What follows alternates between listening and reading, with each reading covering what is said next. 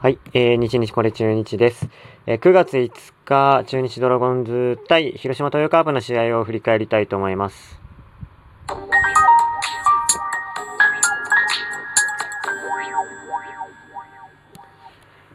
はい、えー、9月5日、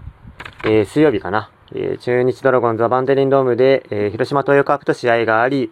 えー、結果ですけど3対5で敗れてしまいました。これによって、えー、中日の連勝が5でストップしてしまいました。はい。えー、3対5で負けたわけですけど、えー、この日はね、5安打、久しぶりにね、あんまりヒット打てなかったですね。5安打しか打ってないです。ただ、えー、3点入れました。昔だったらね、5安打だったら、えー、まあ1点も入らないっていう試合が結構多かったんですけど、えー、どの上がね、ホームラン打ってるんでね、あの、ワンヒットで、2点入ったんですよね、ツーランホームラン。なので、まあ、こういう効率がいい得点が、えー、取れてますっていうところです。はい。えー、この9連戦でしたと、あのー、広島、えー、松田スタジアムかな？から始まった9連戦。あの、初戦はね、えー、勝ってたのに、4点差で勝ってたのかな ?4 点差で勝ってたのに9回裏、まさかのね、ライデル・マルチネスが5点取られてしまって大逆転負けを食らってしまうという波乱に満ちた、えー、試合から始まったんですけれども、まあね、その時はあの試合見て僕はこの9連戦3勝6敗で終わるかなと、1勝2敗のペースで来てしまうかなと思ったんですが、全く逆の数字になりました。6勝3敗で、えー、この9連戦を終わっています。まああのーその、ライデルマルシネスで負けた試合からなんですけど、結局あの、その試合も7点取ってるんですね。7対8で負けたんですけど、まあ、この9連戦の、この勝ち越しで終えれた要因というのは、ちょっとあの、打線が繋がり出したってところが、えー、要因として、まあ、挙げられますと。まあ、ここで言うと、特に強打ですね。強打、昨日の試合はヒット打てなかったかな。あの、連続ヒット記録が多分止まったと思うんですけど、強打のバッティングがすごい良くなって、1番が出ることにより、で、かつ、2番渡辺っていうね、あの、小技も、ホームランも、大技もできるという、2番バッターが、若干定着しつつあると。今、すごく機能していると。で、そこから3番、大島が安定の、えー、働きをしていると。まあ、4番のビシエドが若干元気なくなってきたんですけど、っていうこの1、2、3、4番と、あと、下位打線に控えている木下拓也ですね。木下拓也が、まあ、ホームラン、この9連戦の間に10号まで伸ばしましたけれども、長打力と、あと、バッティングの確率が上がってきたというところで、打線につながりが出てきていて、あの、課題の、えー、得点圏とか、そういったものが、えー、若干克服されつつあると。で、あと、高橋周平がね、9月に入っては、打率が3割を超えているということで、あのー、京田とかね、木下とかに比べると、ちょっと見劣りするんですけど、地味に、えー、ヒットを重ねていますっていうところで、まああのね、まだあの得点圏はね、あんそんなに強いようには見えないんだけど、まあヒットを打ててきていますというところで、えー、このような、えー、試合運びが、あの、連勝をね、重ねることができたんじゃないかなと思ってます。で、問題の、えー、昨日はですね、あのー、負けてしまって、えー、連勝が止まってしまったんですけど、え、久しぶりの、え、笠原翔太郎投手が選抜をしました。笠原がですね、結局、結果的に言うと5回を投げて、えー、4安打2三振で1失点なんですけど、えー、フォアボールが6つです。6つ与えてしまいました。えー、与田監督のコメントによると、えー、球数は行きましたけどよく投げたと思いますよ。えー、フォアボールが6つか、少し力みがあったのかなと。その中でよく1失点で投げてくれた。というコメント出してるんですけど、笠原は昔からフォアボール多いんですよ。なんで、えー、っと、まあ、課題としてはそこにあるんじゃないかなと思います。えー、ストレートは昨日ね、あんまあの、映像見れてないんでわかんないんですけど、マックスどれくらい出てたのかわかんないんですが、えー、今の小笠原よりも遅いですよ。笠原。140キロ出るか出ないかだと思うんですよね。で、えー、得意球はチェンジアップでしたから、昨日ね、どういう投球してたか、ちょっと映像見たいんだけど、うん、ちょっと見れてないんで何とも言えないんですが、えっ、ー、と、生命線はチェンジアップなんですけど、要するに直球が、キレがないとダメってことです。で、そんな中、えー、コントロール悪くフォアボール結構出してたら、これはもう自滅しかないんで、えー、次のね、投球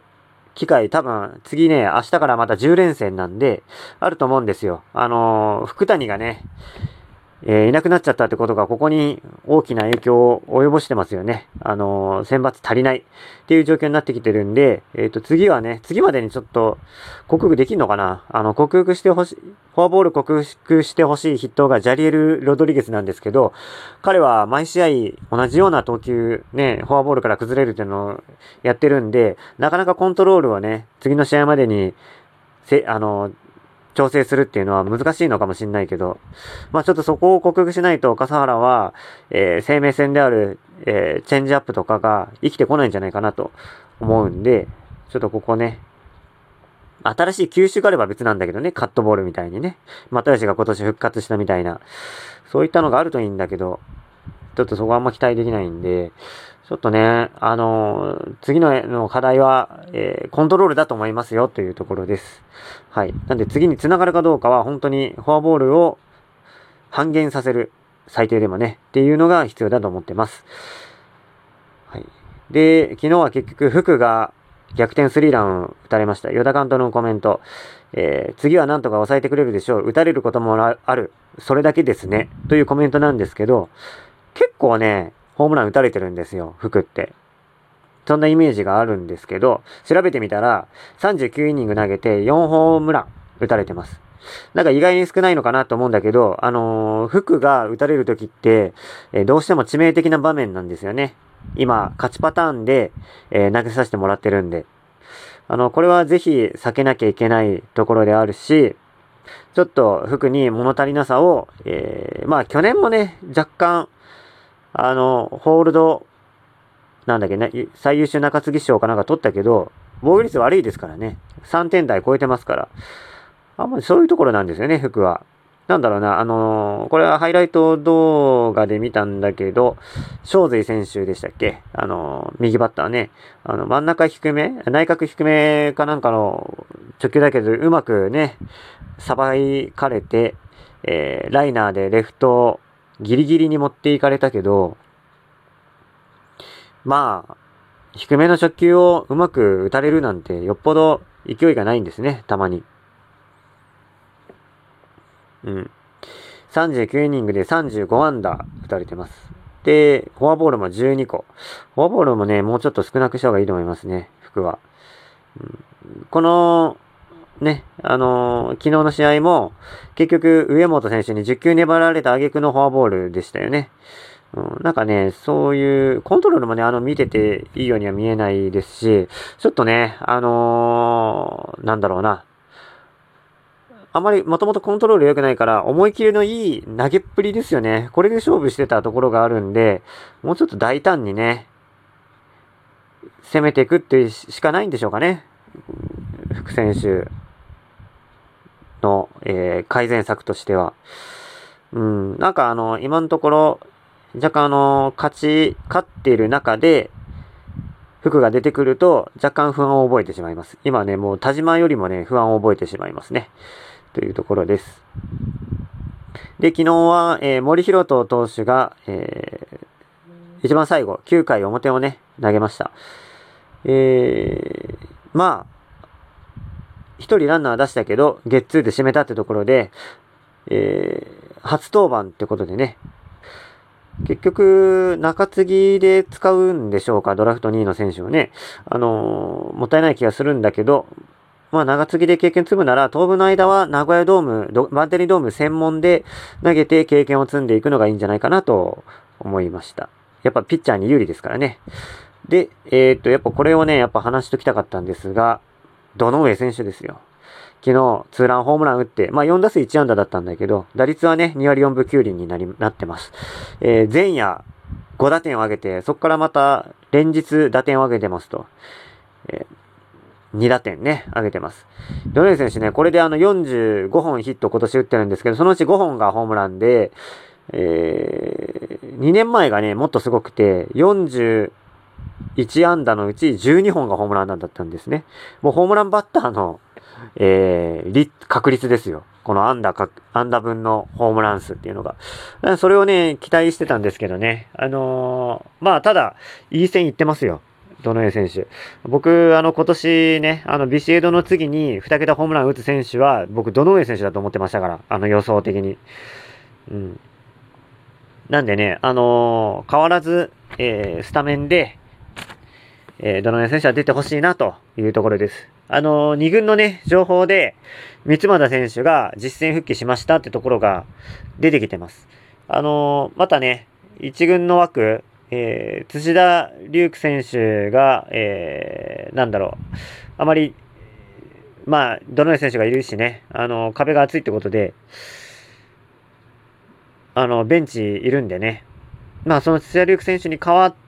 て出てくるかもしれないんでね。ドネー選手また、えー、流動的ですよ。スタメン固定みたいなところはね、えー、なかなかないかもしれないんですけど、数少ないチャンスで、えー、大きいのをね、狙っていってほしいなと思います。はい。というわけで、振り返りは以上なんですが、えー、明日からね、また、今度は10連戦になるんですね。えー、10連戦、この勢いのまま行ってほしいと思うは思うんですけれども、えー、ただ懸念があります。えー、打線はやっぱり水物です。で、かつ、投手陣が結構打たれてきています。3点以内に抑えるっていう投手陣が、えー、結構点を取れるようになってきてしまってるので、ここが